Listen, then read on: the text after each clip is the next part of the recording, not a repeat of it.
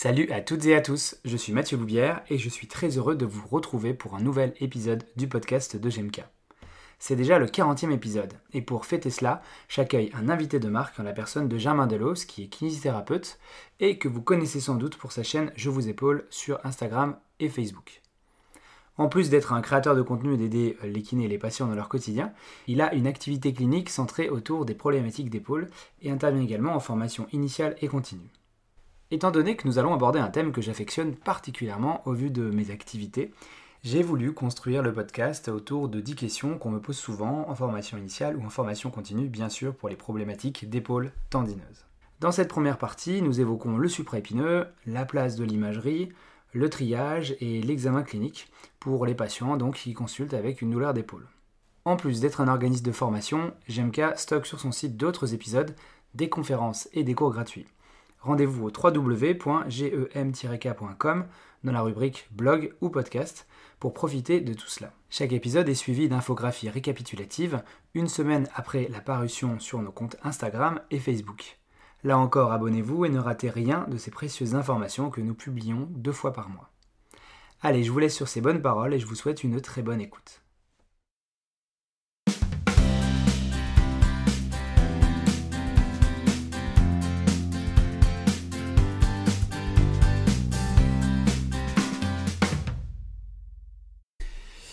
Salut à toutes et à tous, je suis vraiment très heureux de vous retrouver pour un nouvel épisode du podcast de GMK. Vous en avez l'habitude maintenant, j'essaie tous les mois de, faire intervenir une personne euh, qui est en général kiné pour parler d'un sujet autour de la kinésithérapie.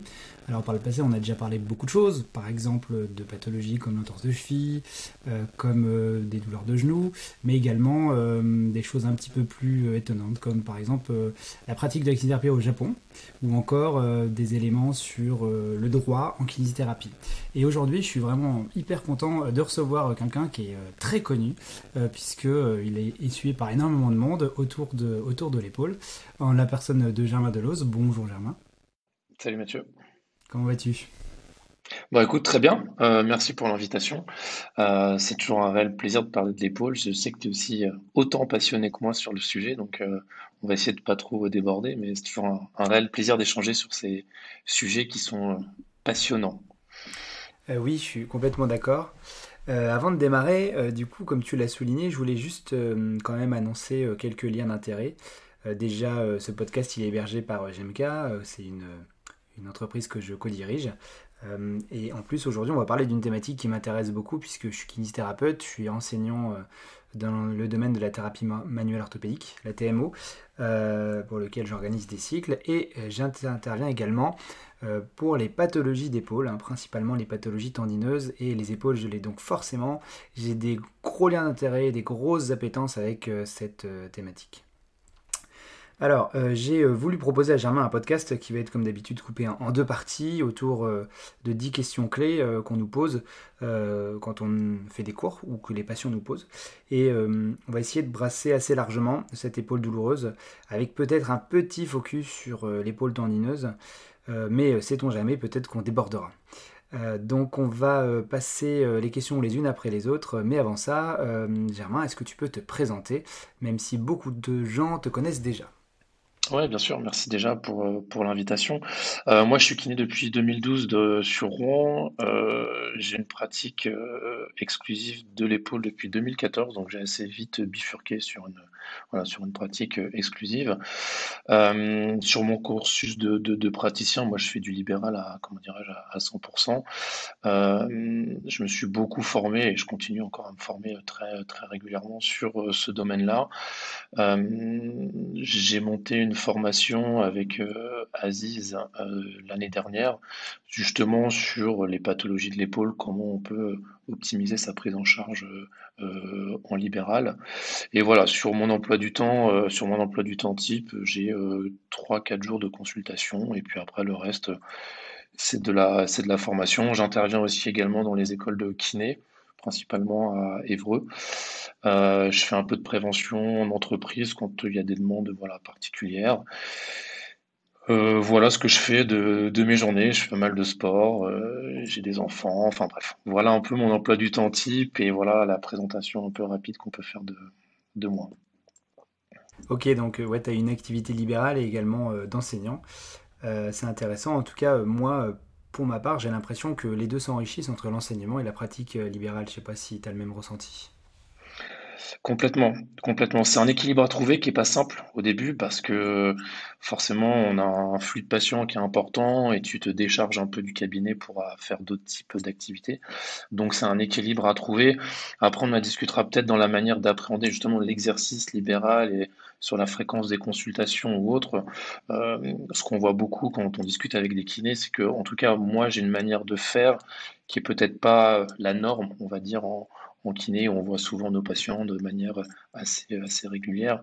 Donc le fait de m'absenter régulièrement du cabinet, euh, vu ma manière de fonctionner, ça, ça perturbe pas trop le rythme, euh, le rythme des consultations ou autres. Donc, euh, donc voilà, c'est toujours un équilibre à trouver, surtout au début quand on, modifie son, rythme d'activité. Oui, je partage le même point de vue que toi. Il se trouve qu'au début de ma carrière, je voyais les gens euh, de manière assez fréquente et au fur et à mesure du temps, en fait, par la force des choses, euh, j'ai commencé à les voir une fois par semaine parce que j'étais occupé pour, pour les cours. Euh, et voir une fois toutes les deux semaines en fonction des atteintes, je pense notamment à l'épaule gelée. Et je me suis rendu compte que bah, c'était pas pire, voire même que c'était beaucoup mieux dans certains cas. Donc ça me fait plaisir d'en discuter et d'être en accord avec un, confrère là-dessus.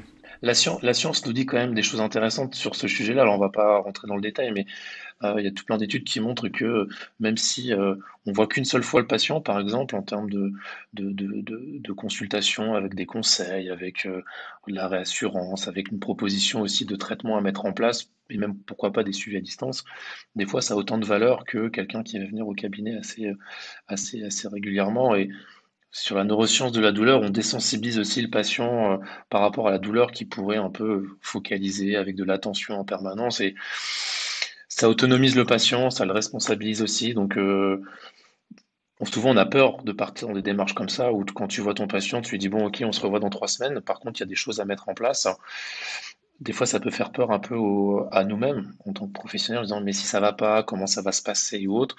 Et en fait, on se rend compte que globalement, le patient, il est responsabilisé par rapport à ce qu'il doit faire et que quand dans trois semaines on va se revoir, s'il n'a pas fait les choses, bah, ça va être compliqué de d'évaluer ce qu'on a essayé de mettre en place. Donc, euh, je pense qu'il y a beaucoup de choses ultra, ultra intéressantes dans, ce, dans cette manière d'approcher les, les, gens, tout en sachant qu'il ne faut pas être figé et que on peut très bien voir deux fois le patient la semaine, comme le voir euh, une fois toutes les trois semaines. Donc, euh, voilà, il faut se sentir libre par rapport à ça, mais pas faire les choses de manière très récurrente. Ok. alors, on va démarrer sur la première question qui revient souvent. Euh, je me suis pas trop pris la tête, j'ai pris les questions euh, qui me reviennent lorsque je suis en, cours avec les collègues ou avec les étudiants en, IFMK.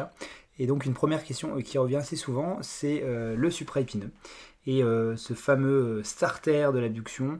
donc ma première question sera est-ce que ce supraépineux est-il vraiment le starter de l'abduction comme on le dit presque de façon mythique? Et qu'est-ce que tu peux nous en dire?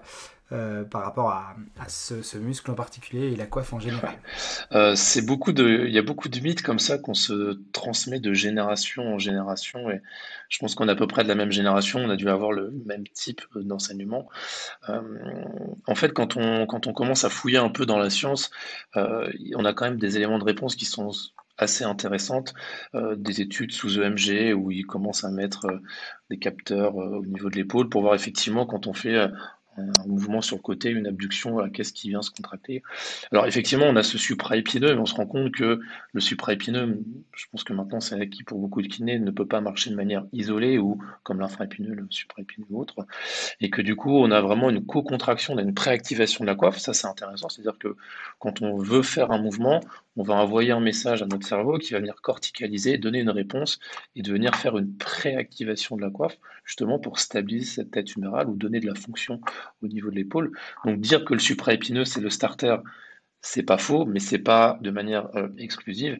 Et on se rend compte qu'on a beaucoup d'autres unités motrices qui viennent se préactiver avant, et on peut pas le réduire simplement au, euh, comment dirais-je, supraépineux. Mais tout ça, ça partait d'un principe que le supraépineux fait que de juste de l'abduction et que du coup dès qu'on commence à faire de l'abduction on vient favoriser potentiellement que euh, ce supraépineux la science avance et voilà, on sait très bien qu'on peut pas isoler la coiffe de manière euh, individualisée et, euh, et du coup, bah, ce mythe, c'est vraiment pour le coup un mythe qui fait dire que c'est une affirmation qui semble être euh, fausse. Mais par contre, on a bien une préactivation de la coiffe, donc on a autant quasiment du subscapulaire que du supraépineux, par exemple, sur, sur le starter d'un mouvement.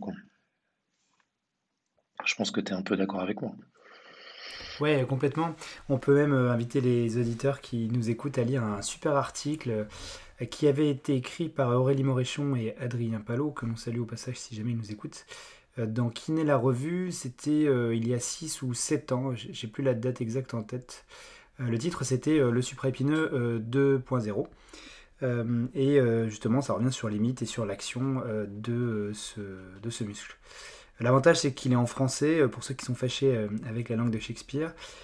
Et euh, il y a autre chose aussi qui, me revient souvent après ce mythe du supraépineux starter. Il y a aussi cette espèce de, mythe qui persiste entre le conflit, la tendinopathie et la rupture qui évolue presque de façon irrémédiable. Ouais, ouais. C'était un peu les stades de Nir où à l'époque on disait, comment dirais-je, un peu décentré, après c'est une inflammation de la bourse, après c'est une inflammation du, tendon, et c'était une porte d'entrée à, comment dirais-je, à quelque chose, même si en réalité on se rend compte que la majorité des, ruptures de, coiffe euh, touchent de manière préférentielle le supraépineux, donc ça veut dire qu'il se passe quand même quelque chose avec ce supraépineux, mais dans la même dynamique que ça, on se rend compte que plus le supraépineux est touché, enfin, euh, plus il y a une atteinte du supraépineux de manière isolée, moins ça a de conséquences au niveau de fonction, au niveau fonctionnel, au niveau de l'épaule, par rapport à un subscapulaire ou toute une coiffe postérieure. Donc en fait, on a peut-être un peu mystifié ce supraépineux parce qu'il y avait beaucoup de, de, de comment dirais, de ruptures, soit transfixiantes, superficielles, profondes, pour mettre beaucoup de, théories autour de ce supraépineux. Mais en fait, on se rend compte que dans la clinique, euh, quand j'ai un patient qui vient voir avec une rupture superficielle du supraépineux, je lui dis c'est plutôt une bonne nouvelle parce qu'en fait, on se rend compte dans le temps qu'on peut garder quand même une bonne fonction, euh, à contrario de d'autres types d'atteintes au niveau de la, au coiffe. Donc, euh, il faut peut-être en avoir un peu moins peur de ce, de ce supraépineux. Ouais, ouais, je suis, tout à fait d'accord avec toi. Euh, et pour en avoir moins peur, ça me fait une très belle transition pour ma deuxième question peut-être, euh, qu'il faudrait euh, redéfinir la place de l'imagerie. Parce que assez souvent, nos patients viennent avec des échographies. on leur a dit qu'il y avait une rupture dégénérative du supraépineux. donc ma seconde question, c'était toi en tant que kinésithérapeute, au quotidien, comment tu gères cette imagerie? Qu'est-ce que tu en fais? Et pourquoi c'est important ou pas d'ailleurs? Ok. Euh, déjà, je me remets toujours à la place du patient. C'est que le patient, euh, qu'est-ce qu'on lui a dit par rapport euh, au fait de passer une imagerie?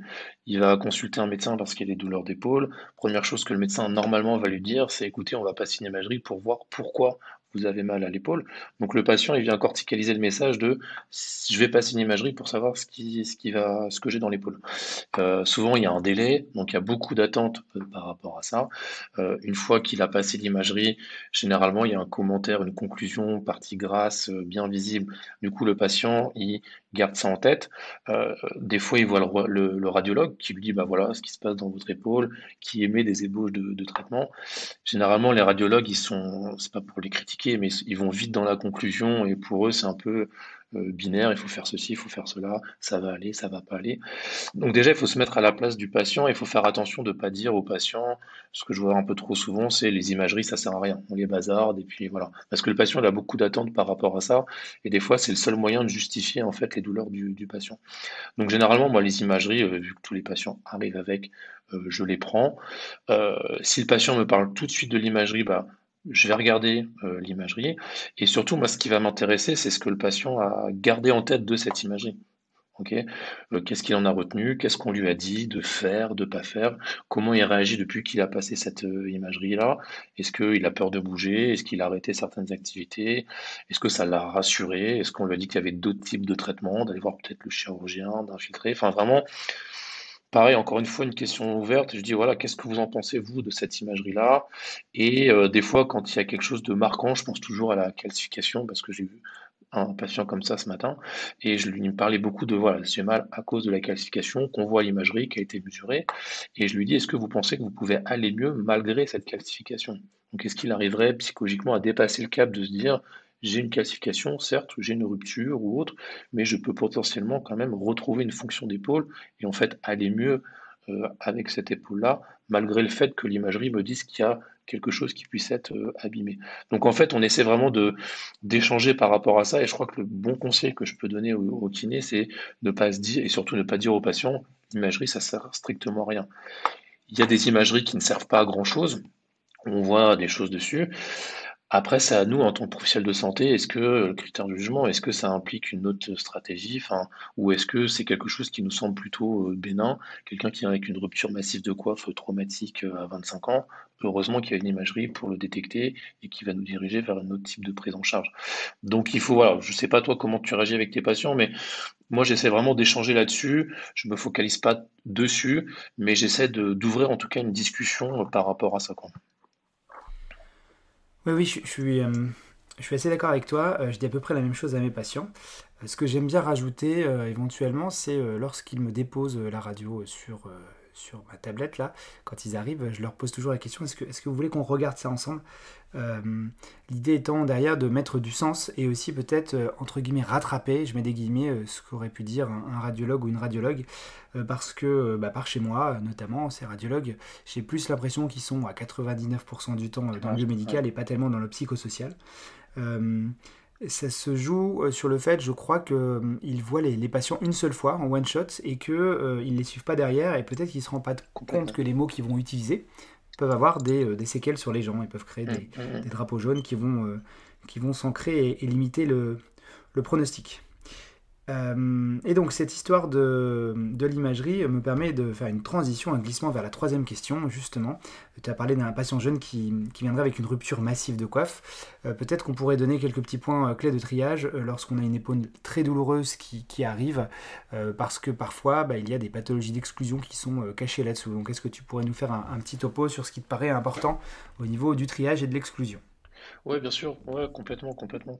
Euh, vu qu'on veut beaucoup de kinés veulent l'accès direct, c'est très bien et c'est une super avancée si on l'obtient. Après, c'est à nous aussi d'avoir la compétence qui va avec pour justement ne pas. Je pense pas que, que tous les patients qui viennent nous voir sont susceptibles de bien répondre à la kinésithérapie, que ce soit drapeau rouge ou autre. Mais euh, moi, quand j'étais à l'école ou quand je suis sorti de l'école, j'avais l'impression que je pouvais soigner tout le monde sur tout type de pathologie. Alors en fait, on se rend compte qu'il y a quand même un public qui répond mieux à la kinésithérapie que d'autres. Donc déjà, il faut aussi apprendre à trier nos patients en dehors des, comment dirais-je, des, drapeaux rouges. En gros, il y a trois gros drapeaux rouges qu'on retrouve de manière assez, assez régulière. Euh, c'est la rupture de coiffe. Euh, donc la rupture de coiffe, c'est déjà, est-ce 90% des ruptures de coiffe sont traumatiques. Après, on a les ruptures de coiffe dégénératives.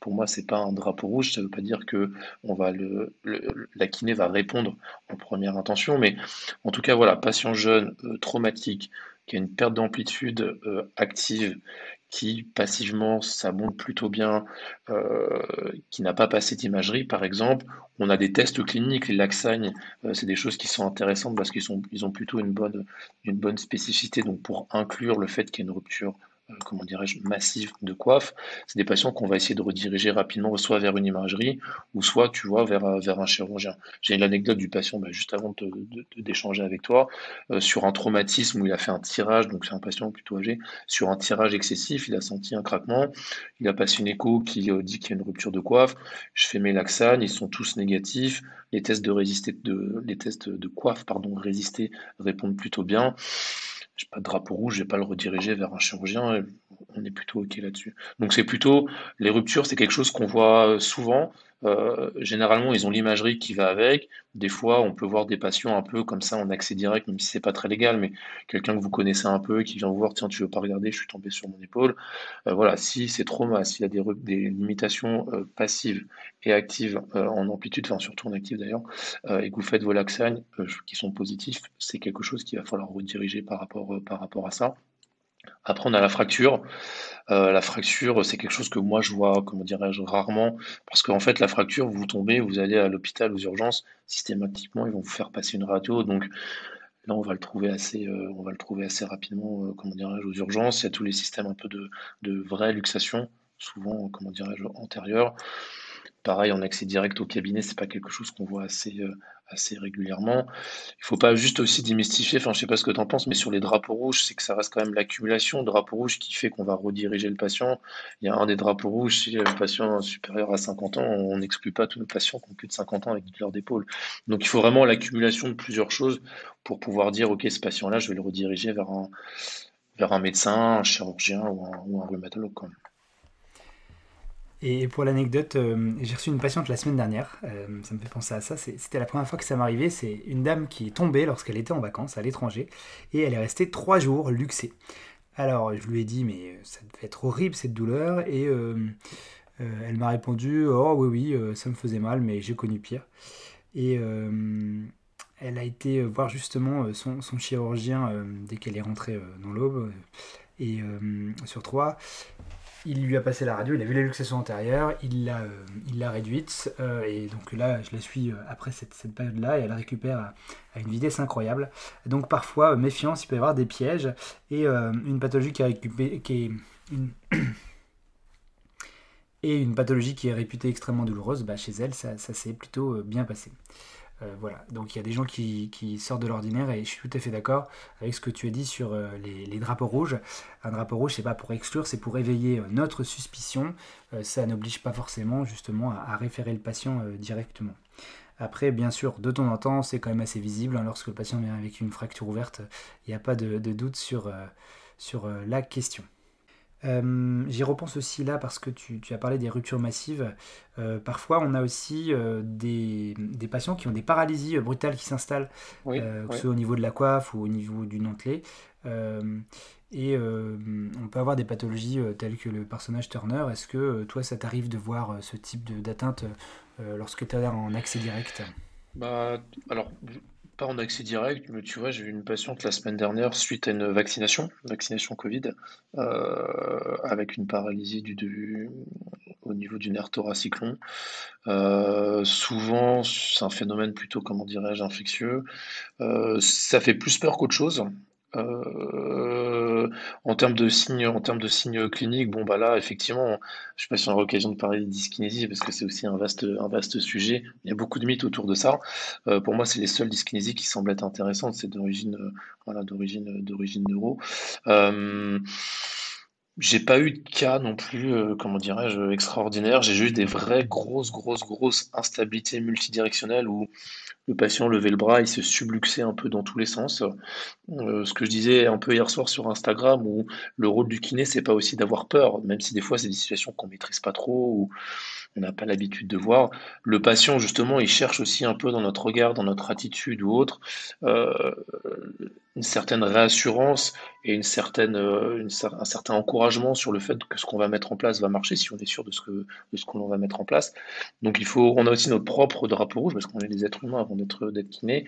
Et c'est vrai que l'avantage d'avoir l'habitude de faire un peu de d'épaule régulièrement, sur des situations un peu qui sortent de ce qu'on a l'habitude de voir. Euh, on a, j'ai l'impression qu'on réussit peut-être mieux à, tu vois, à rassurer le patient, à lui dire ça semble être tout à fait normal. Euh, j'ai l'expérience, je vois comment ça va évoluer. Il va falloir du temps, il va falloir de l'investissement. Mais du coup, on part d'une situation où peut-être moi, quand j'avais commencé, quand j'ai commencé à être kiné, j'aurais peut-être facilement redirigé vers un autre professionnel parce que je sentais que c'était hors cadre. Autant maintenant, je me laisse vachement de temps. Et euh, je me laisse souvent quelques semaines de traitement pour voir est-ce que ça va dans le bon sens. Si je sens que ça va absolument pas dans le bon sens, il faut toujours savoir euh, lâcher un peu la chose et pas de se dire c'est que grâce à moi que ça va marcher. Au contraire, plus on en parle des fois, d'autres professionnels me sait. Mais ça reste, enfin, je sais pas dans ton, dans ton activité à toi, mais ça reste quand même des choses plutôt euh, rares et on ne voit pas des patients comme ça tous les jours. C'est très rare et euh, je pense pas que nous soyons euh, des exemples, hein, je mets des guillemets, enfin pour ma part en tout cas, euh, car je suis un expert, un enseignant et j'ai souvent des kinés du coin qui m'envoient des gens, donc la probabilité que je trouve une épaule compliquée est importante. donc la probabilité que je trouve une exclusion par rapport à un mandat est plus forte aussi. Je pense que c'est la même chose pour toi. On a souvent des patients, ce que j'appelle de seconde main, c'est-à-dire qu'ils ont essayé un traitement qui généralement a marché, hein, mais qui n'a pas répondu suffisamment à leur attente et D'ailleurs, des fois, ça nous met, enfin, moi, je trouve que ça met un peu plus la pression parce qu'ils attendent la chose magique en disant, tiens, je vois euh, Monsieur Delos, on m'a dit que vous faisiez que ça.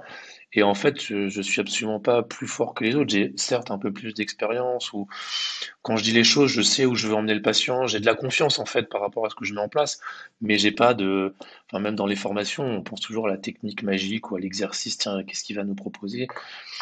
Il n'y a rien de plus, c'est juste que on prend le temps et on va, on n'a pas de drap, on n'a pas de, peur, c'est ça en fait. Ce que je dis souvent, c'est qu'on n'a pas de peur euh, quand on doit renforcer, on renforce vraiment dans des amplitudes dans lesquelles on n'a pas l'habitude de travailler. Donc moi, je mets pas trop de barrières dans, ce sens-là, mais c'est peut-être les deux trois choses en plus qu'on a par rapport à un kiné qui fait du très bon, qui fait du très bon travail. Oui, oui, tout à fait. Et un autre truc auquel je pense assez souvent et qu'il faut avoir conscience, c'est que je crois que moi j'ai un effet placebo qui est supérieur aux autres, étant donné que je suis recommandé. À partir du moment où un collègue euh, recommande à un patient de venir me voir en disant c'est l'expert, évidemment j'aurai euh, un effet placebo ou des effets de contexte qui seront euh, plus puissants. Et donc il faut aussi apprendre à, jouer avec et il faut le favoriser, moi, en avoir conscience et à éventuellement favoriser l'alliance thérapeutique en jouant là-dessus. Euh, justement, on va, on va passer un petit peu aux deux questions relatives à l'examen clinique. Euh, et la première, c'est tout simple. Euh, qu'est-ce que tu fais dans ton examen subjectif? Est-ce que tu peux nous donner deux, trois astuces qui te paraissent clés pour réaliser un, interrogatoire pertinent lorsque tu reçois ton patient? La première chose que je veux savoir, c'est qu'est-ce que vous n'arrivez plus à faire? Pourquoi vous venez me voir? Bien sûr, alors là, le patient, il va t'expliquer voilà, toutes les choses. Et surtout, quels sont les objectifs? Ce qu'on manque des fois cruellement, c'est que bon, le patient, il vient parce qu'il a des douleurs d'épaule, euh, des choses assez classiques, mais on, a l'impression qu'on va faire tout le temps la même chose avec nos patients parce qu'en fait, on ne sait pas quel est l'objectif du patient. Alors moi, l'objectif, je leur dis, voilà, qu'est-ce que vous n'arrivez pas à faire? Qu'est-ce que vous voulez récupérer euh, en termes d'amplitude, en termes d'activité ou autre. Et surtout, selon vous, qu'est-ce que vous devez retrouver pour que vous puissiez vous dire c'est bon, ça va mieux? Donc il faut qu'ils me disent des choses, euh, que je peux de nouveau mettre la main derrière le dos, je peux de nouveau faire des pompes. Bref, il faut qu'ils arrivent j'arrive à avoir des choses concrètes, euh, parce que comme tu dis, c'est un examen subjectif et que bah j'ai mal, j'ai pas mal. On sait que la douleur elle est un peu multifactorielle et qu'on peut pas maîtriser toutes les composantes sur cette notion de douleur. Mais nous, ce qu'on peut on est capable de faire, c'est retrouver la fonction de faire de faire des exercices, de faire de la mobilité, de faire des, activités personnelles, professionnelles, sportives. Donc, j'essaie tout de suite de cadrer un peu la chose. Alors, je laisse bien sûr le, patient parler, mais à la fin de la première consultation, je dois savoir ce que le patient euh, veut et attend de la, de la kiné pour qu'on puisse euh, partir, comment dirais-je, dans la même, dans la même direction.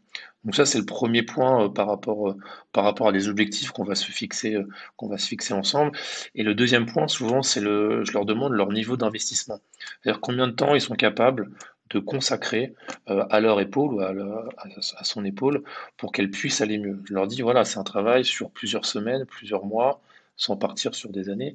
Mais je leur dis que voilà, c'est un, je prends toujours l'exemple, c'est comme un régime, quoi. Il faut, se motiver tous les jours ou quand on se prépare. Moi, je fais pas mal de course à pied. Je prends souvent la métaphore de la course à pied. Si tu veux courir à telle allure, bah, il faut que tu aies un programme, il faut que tu aies un plan, et c'est pas en t'entraînant une fois de temps en temps que ça va aller mieux. Donc en fait, on responsabilise, je essaie de responsabiliser beaucoup le patient, et je leur dis, voilà, ça peut être une minute par jour à 20 minutes par jour.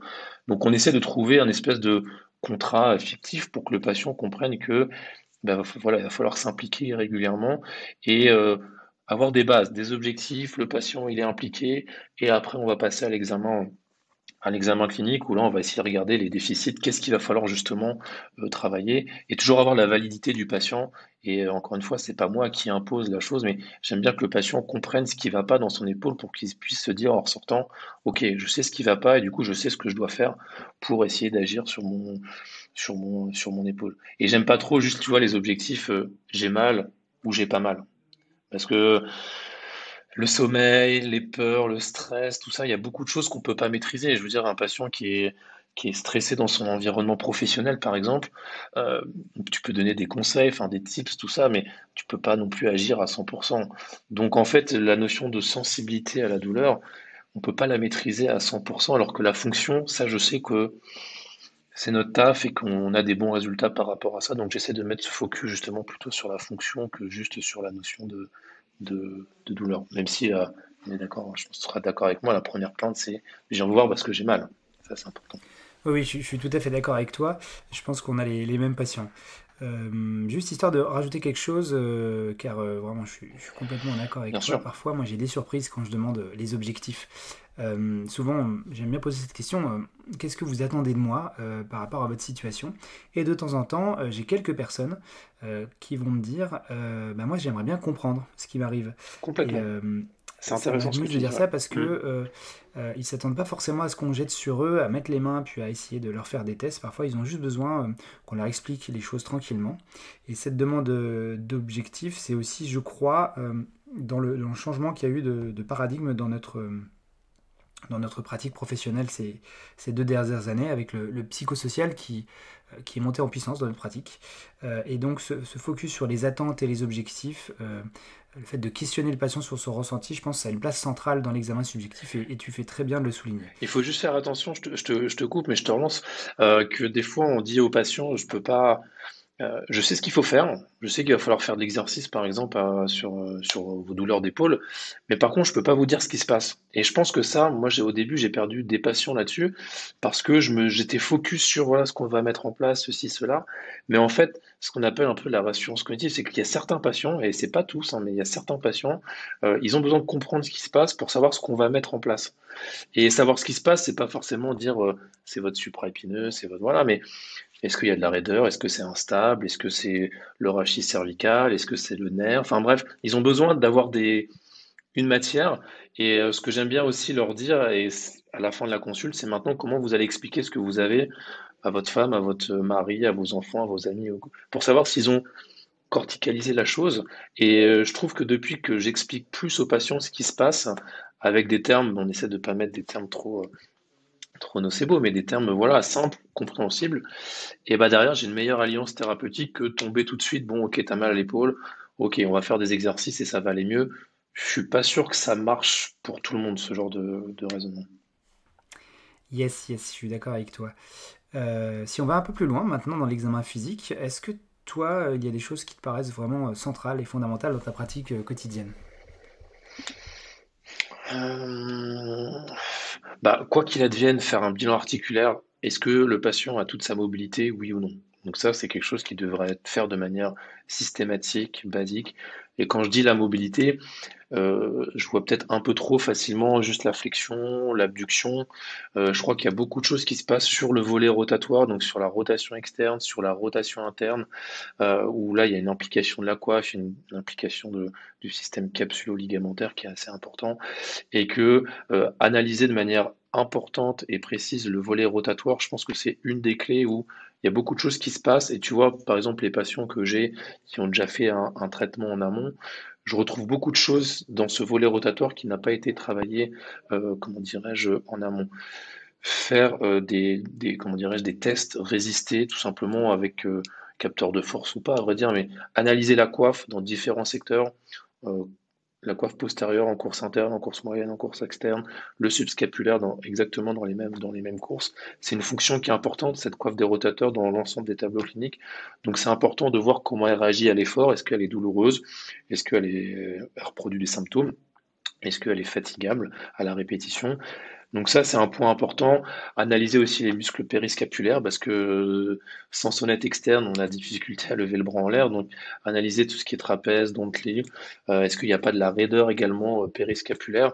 Donc sans rentrer dans le détail, tu vois, des tableaux cliniques, mais sur tout type d'épaule, avoir ces analyses systématiquement de mobilité. Est-ce qu'il y a de la raideur, oui ou non euh, Au niveau de la force, dans tous les secteurs. Et généralement, dans le, dans le retour des patients que j'ai, c'est qu'on fait beaucoup de choses dans des secteurs euh, en course interne ou en course moyenne, tu vois, euh, de la coiffe euh, en bas du corps isométrique avec un élastique, alors qu'en fait on se rend compte que il va falloir aller chercher dans différents secteurs et des fois on va tester les coiffes dans les secteurs d'utilisation, donc demandez à vos patients, voilà, montrez-moi dans quel secteur c'est douloureux, et puis à partir de ce moment-là, ben, on vient analyser la coiffe justement dans ce, dans ce secteur-là. Après, il y a tout plein d'autres choses à faire, mais si on veut avoir déjà une base, je pense que déjà cette base-là pourrait euh, commencer par, euh, par là.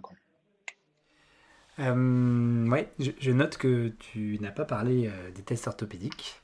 Et ça me fait plaisir que tu en aies pas parlé parce que. Je, Mais je peux en parler. Je croise encore beaucoup de kinés qui pensent qu'il faut faire des tests orthopédiques d'inclusion au tout début de l'examen clinique et qu'on est obligé de les avoir pour traiter quelqu'un. Et assez paradoxalement, lorsque je les questionne, en leur disant ok, tu as fait un test de NIR, il est positif, qu'est-ce que tu en fais? Eh bien, ils regardent leurs pieds et ils ne savent pas vraiment comment l'interpréter. En tout cas, en faire quelque chose. Euh, donc très rapidement, euh, parce que je pense qu'on pourrait tenir deux heures là-dessus, euh, ton avis sur les tests orthopédiques Je suis d'accord avec toi. Je pas... moi, ce que j'aime pas, c'est le côté un peu extrémiste. C'est soit je fais, soit je fais pas. Je trouve que dans la globalité, il y a toujours un juste milieu à, comment dirais-je, à trouver. dans certaines pathologies, je pense notamment à la chromio-claviculaire, il y a des clusters de tests qui permettent d'inclure plus facilement un certain type de tableau clinique. En fait, les tests orthopédiques, ils ont été décrits pour les douleurs liées à la coiffe et on voulait isoler la coiffe pour voilà, savoir quelle était la structure impliquée.